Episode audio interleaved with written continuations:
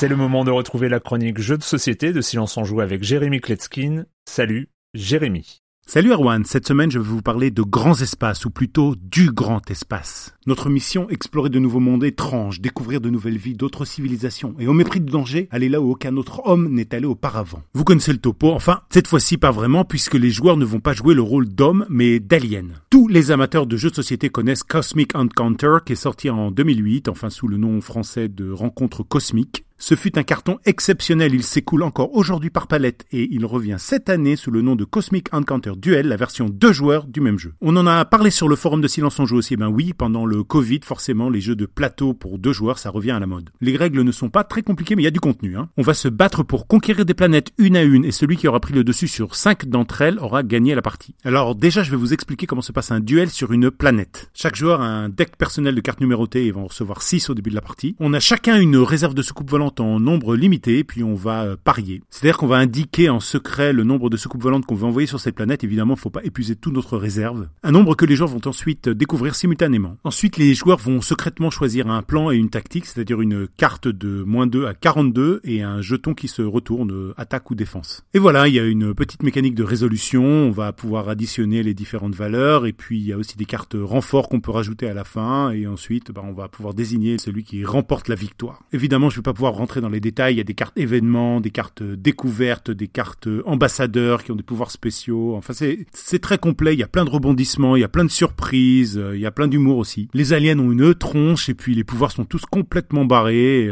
La narration est excellente puisque toutes les cartes sont en effet scénarisées. Toutes les instructions et même les cartes numérotées sont accompagnées d'un petit texte qui vous explique le pourquoi du comment avec beaucoup de talent. Alors vous l'avez compris, j'ai vraiment beaucoup aimé ce jeu, mais il peut décevoir les fans de l'original. Bah oui, parce que sa mécanique tournée autour des négociations à 5 joueurs, bah c'était euh, hilarant, on pouvait faire des coups bas et puis ben des coups hauts. Alors que là à 2, ben il y a rien à négocier, on est dans l'affrontement pur. Et puis il y a du chaos, de la chance, des retournements complètement insensés. En gros, pour apprécier Cosmic Encounter Duel, il ne faut pas le prendre au sérieux. Pour deux joueurs à partir de 14 ans pour des parties d'environ une demi-heure, l'éditeur Fantasy Flight, il faut noter que même si elle est attendue, la version française n'est pas encore arrivée. Il est sorti en espagnol, en allemand, évidemment en anglais, mais pas encore en français sans doute à cause du Covid. Et voilà, et je vous annonce maintenant que pour la dernière de l'année, je vous une spéciale 6 joueurs. En effet, en ce moment, il est important de savoir quels sont les bons jeux qui se jouent à 6. Je prendrai en compte peut-être vos suggestions sur le forum de Silence on Joue, donc euh, allez-y.